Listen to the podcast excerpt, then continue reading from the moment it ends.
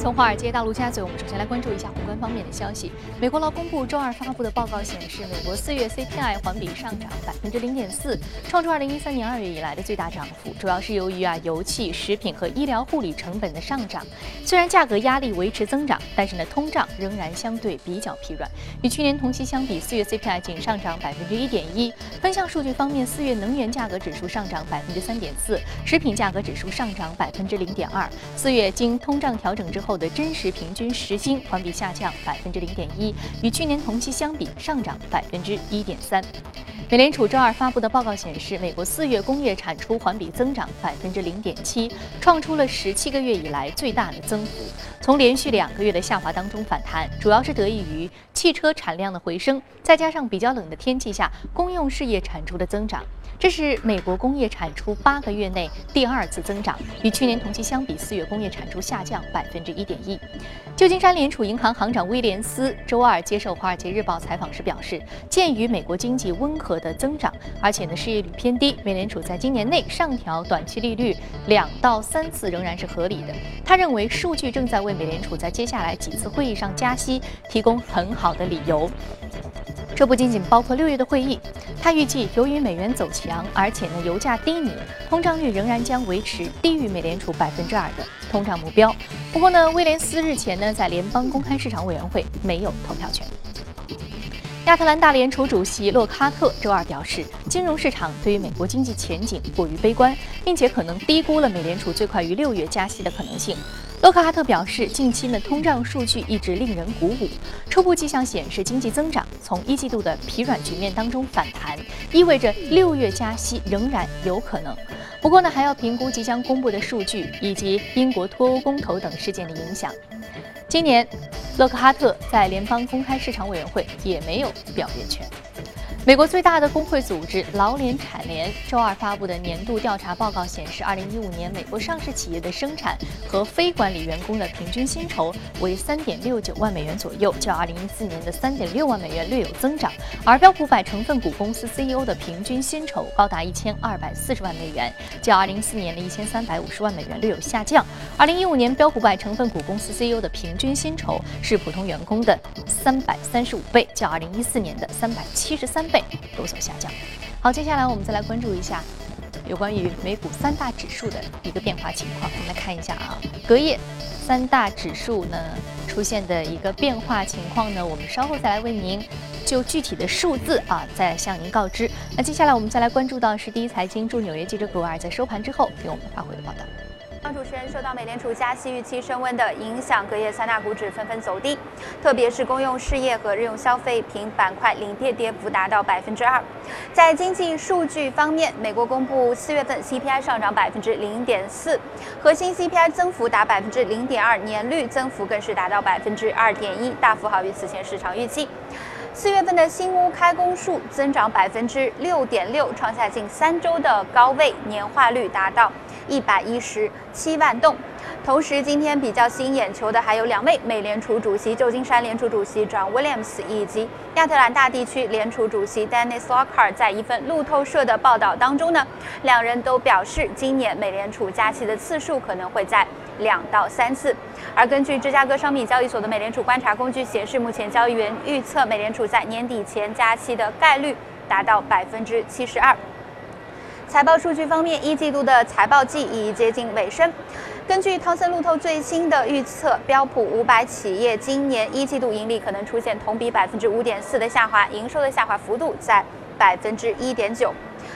标普五百成分股当中呢，已经有百分之九十二的企业公布了财报，其中百分之七十二的公司盈利好于市场预期，百分之五十二的公司营收好于市场预期。主持人。非常感谢格尔，这里是正在直播的从华尔街到陆家嘴。那接下来呢，我们再来关注一下啊美股三大指数的一个具体的变化情况。我们呃看到三大指数呢是全线下挫的一个幅度。那具体的跌幅呢，稍后我们在盘面当中将会为您来一一梳理。那接下来呢，我们马上进入到今天的主要内容。首先来聊一聊宏观方面国际事件的最新影响。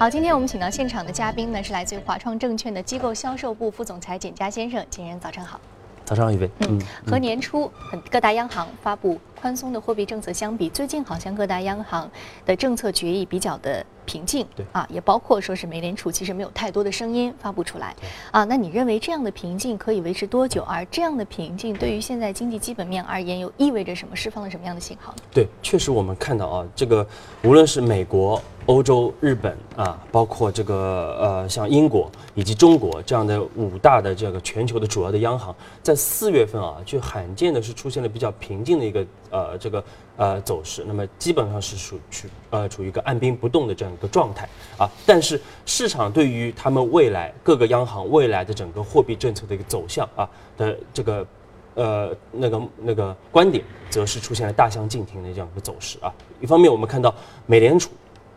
其实美联储虽然说四月份按兵不动啊，也没有采取这个加息的一个动作，但是这个是在预期之内的，而且我们说对于六月份的加息可能也没有特别强的一个预期啊。但是我们说这个，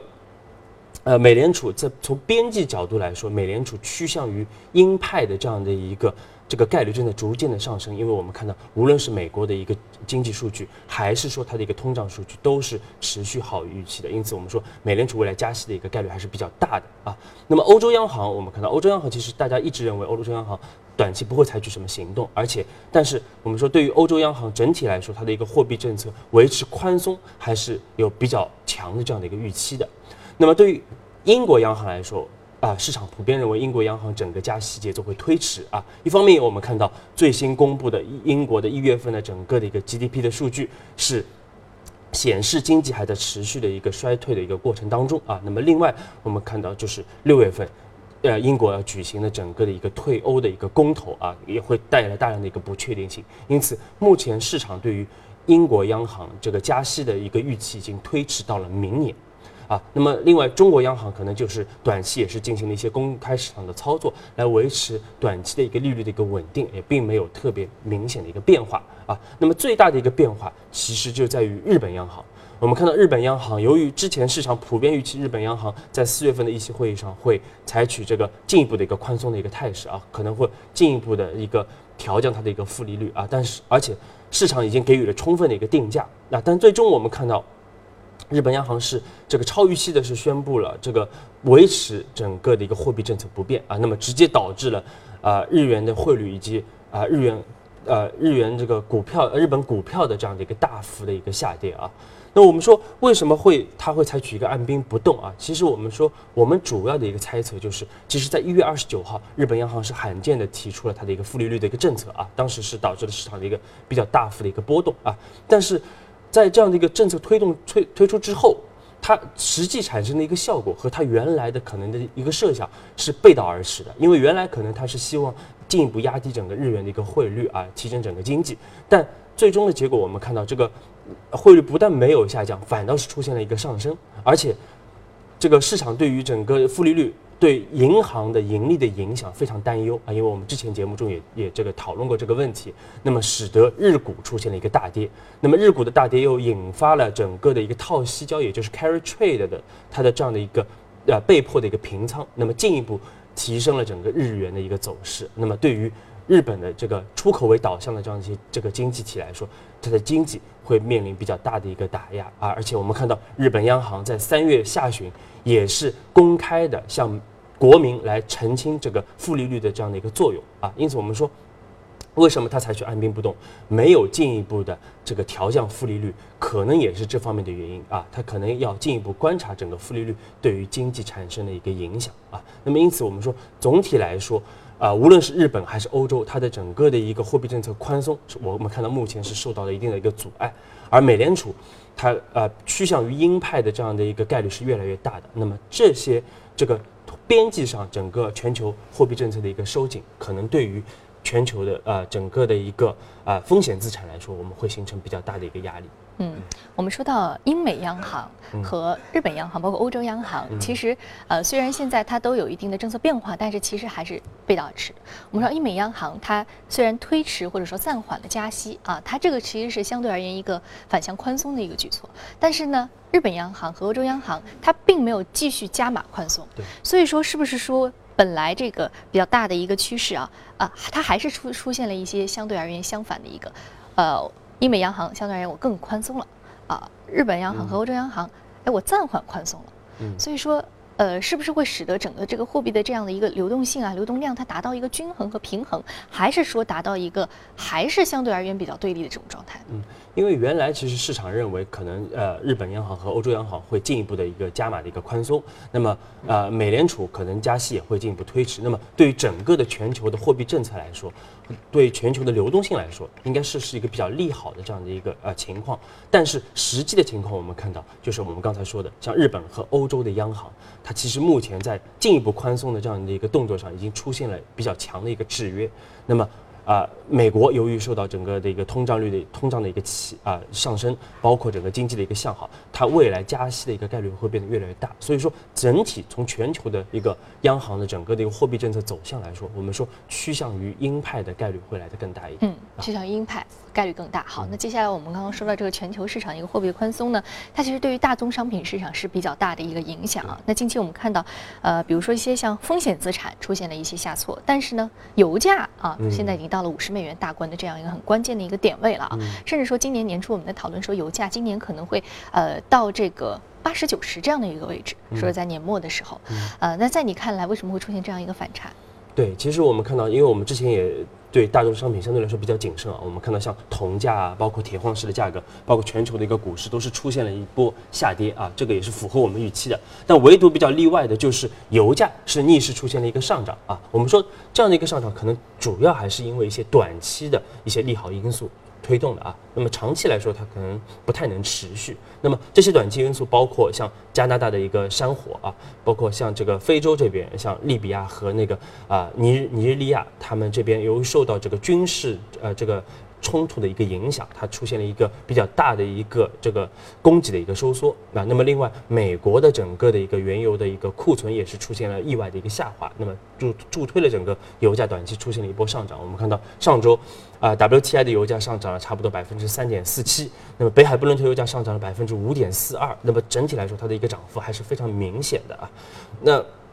呃具体来看一下，其实我们说。其实加拿大这个山火啊，对于整个的一个供给的影影响还是比较大的啊。总体来说，有我们看到有四家的整个压加拿大的主要的产油国都是啊主产油公司啊都是宣布这个受到了不可抗力，那么影响到的产能是达到了一百四十万桶每天啊，这是一个比较大的一个量。那么另外我们看到，其实刚才说到这个非洲这边的一个冲呃冲突，也是导致尼日利亚包括利比亚它的整个的一个石油的一个供给是出现了这个四年以来的这个最大的一个。我们身上原油主要的一个呃非常重要的一个决定性因素就是供求关系，对吧？所以说无论是地缘政治，还是说产油国的一些定产协议或者动产协议，或者说持续的增产协议，它都是重要的一个呃影响，就是它的产量。嗯啊，和它实际供求，那实际供需呢这一部分，包括一些这个企业的一些需求放缓或者说需求增加，是它重要的一个平衡考量。好，非常感谢喜霞先生这一时段的一个点评啊，尤其是对于各国央行政策的一个点评。那关于油价这一方面呢，因为时间关系，在之后的节目当中还将继续和简家先生来交流。那接下来我们先来关注一下隔夜领涨的板块和个股分别是什么。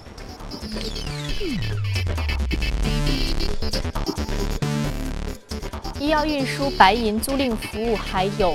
矿工业以及铜是领涨的板块。看到的是个股方面，油气、生物科技、租赁服务、油气和通用医药啊是领涨板块来源的相关的一些个股。我们来看到的是租赁服务上涨幅度百分之十二点六，目前的价格是八点六七美元每股。赫兹 Global Holdings 啊，租赁服务它主要是主营是哪一部分的这个租赁？是不是也是涉及到融资租赁这一块？赫兹啊，赫兹其实也是鼎鼎大名啊，它也是这个成立于一九一八年，那也是目前全球的整个的一个租车的一个龙头啊，主要在全球范围提供这个租车啊，包括啊这个汽车，包括租赁卡车这方面的一个服务。我们看到它在全球各大洲拥有九千九百八十家，接近一万家的一个网点啊，所以说它的整个的一个布局是非常大的。是不是和我们的神州租车很像？呃，其实神州租车是基本上是模仿它的这样的一个模式，它在全球啊，在美国拥有四大的一个品。品牌，所以说它应该是个全球的一个龙头的公司。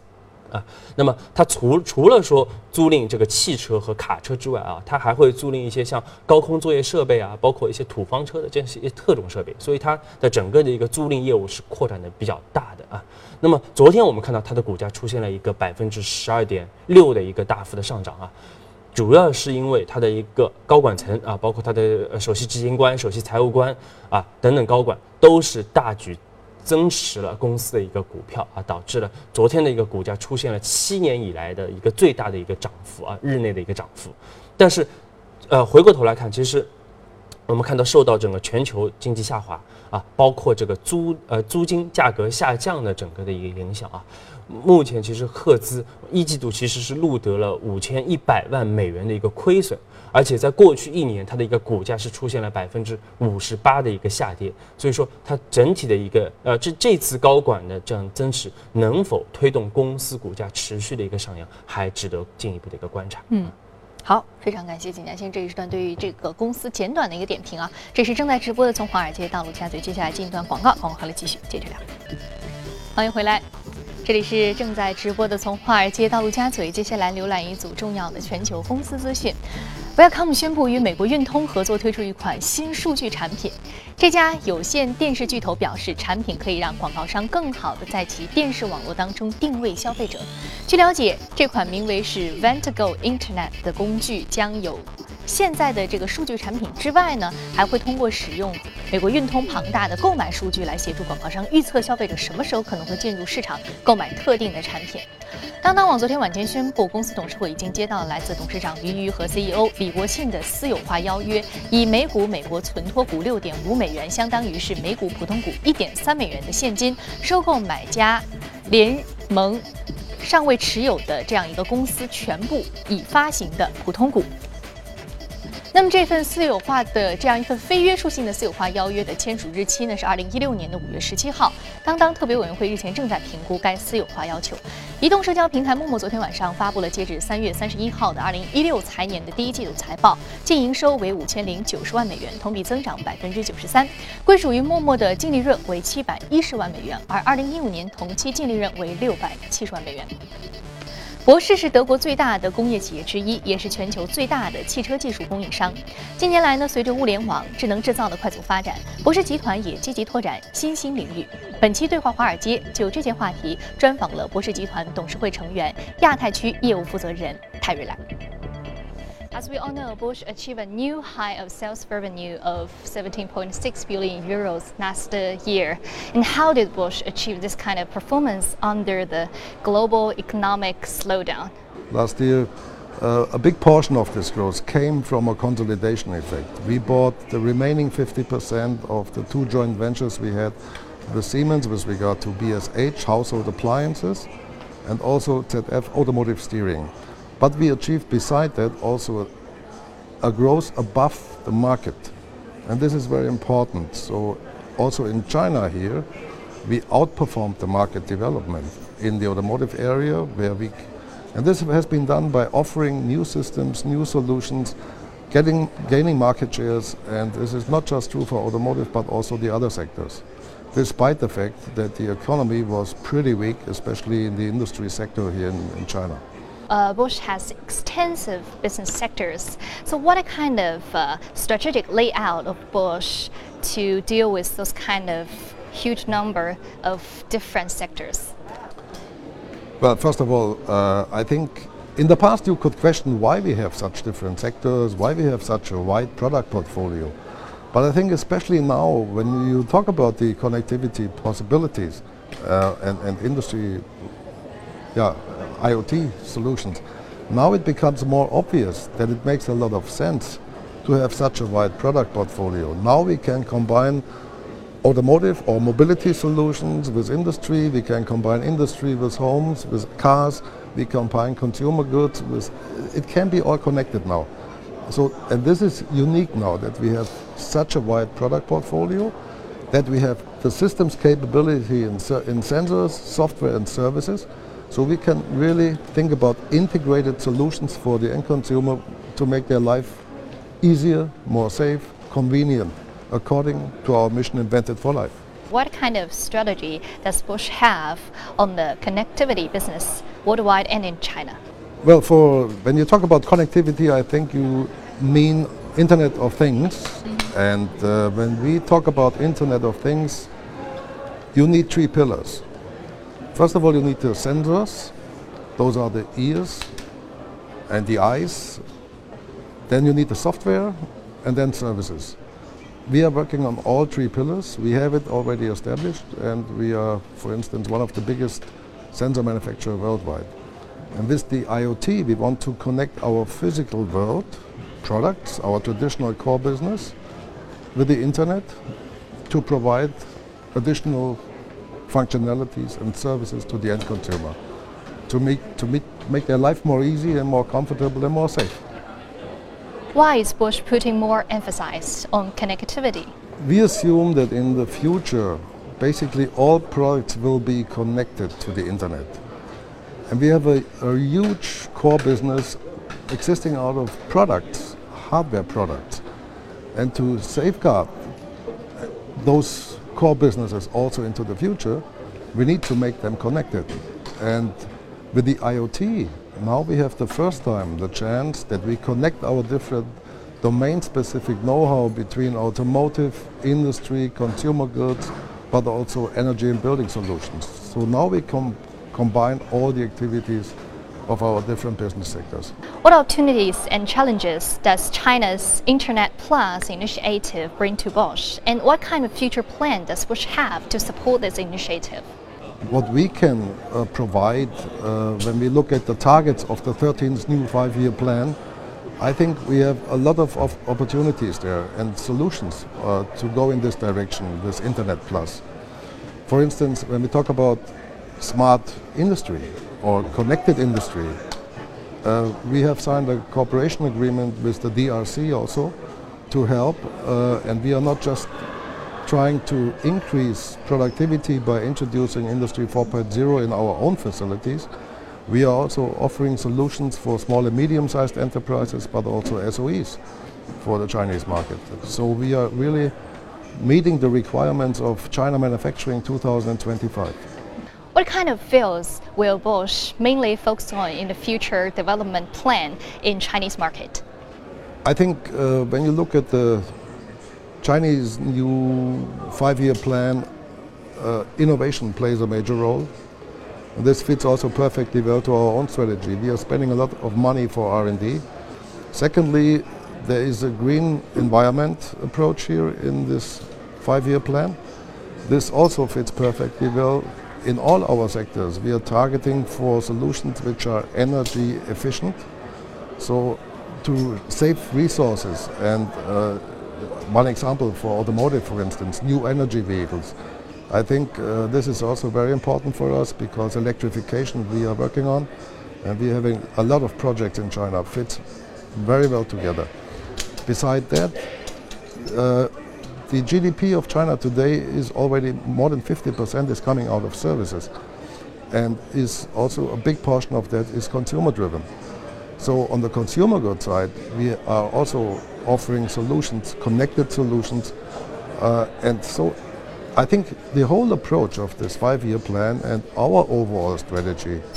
with our domain expertise and connecting those, uh, talking about energy efficiency and so on, is a perfect match.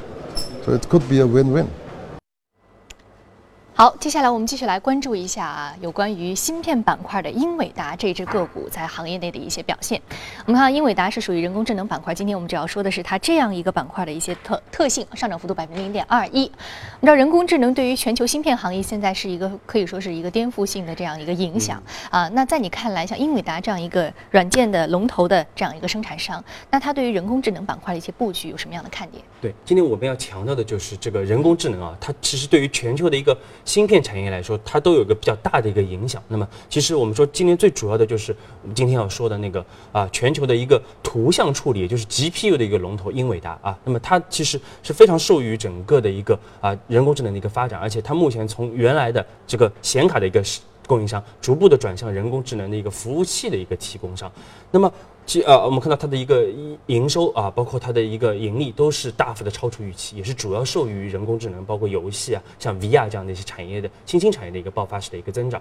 那么为什么我们说这个 GPU 就是图像处理更受益于人工智能，而不是我们传统意义上的 CPU 啊？那么主要是因为我们说这个呃有这个权威的小组也是进行了一个测评，GPU 其实它的一个运算能力啊，它是比 CPU 要快五十八点八二倍。而且它的整个的一个能耗要来的更低，因此我们说它其实更适于这个人工智能，包括这个深度计算的这样的一个一个一个运行。而且我们看到非常多的这样的一个公司都在使用这个图像处理器来进行人工智能的一个计算啊，包括像微软啊、像 Facebook 啊、包括像 Google 啊啊，都在使用英伟达的一个芯片来进行这个人工智能。大型的厂商都在需要它这样一个芯片作为人工智能这一项。非常重要的一个行业颠覆事件的一个芯片支持。好，非常感谢简家先生这一时段的一个精彩点评。这里是正在直播的从华尔街到陆家嘴。那今天播出的内容，你可以通过我们的官方微信公众号“第一财经资讯”查看。另外，你有什么样的意见和建议，可以通过微信留言。此外，您还可以到荔枝和喜马电台搜索“第一财经”进行收听。另外，呢，第一财经网站全新改版上线，更多的财经资讯视频，请登录一财 .com。好，节目的最后，我们再来关注一下，人类的双手非常的灵巧。一直以来呢，科学家都在试图研发类似于人手的机械手，美国研究人员最近表示，他们研发的一款机械手能够快速的动作，并且拥有学习能力。一起来看。人类的双手敏捷灵巧，可以弹钢琴、敲键盘。美国华盛顿大学的研究人员模仿人手研发出这款机械手，它的原理是计算机软件驱动的制动器控制着缆线，并借此操纵缆线连接着的五根机械手指。它们能以非常快的速度完成不同动作，这是让机械手灵巧敏捷的关键因素。同时，这款机械手还有学习能力，每一次尝试执行任务都是一个学习的过程，借此不断提升在任务中的表现。研发人员认为，这款机械手有执行无限任务的潜能。目前，这款机械手还在不断提升执行一项任务时的表现。研发人员接下来的目标是设计一款能让机械手应对各种问题和挑战的软件。虽然还需要不少时间，但他们对这款机械手在未来的表现和应用充满了信心。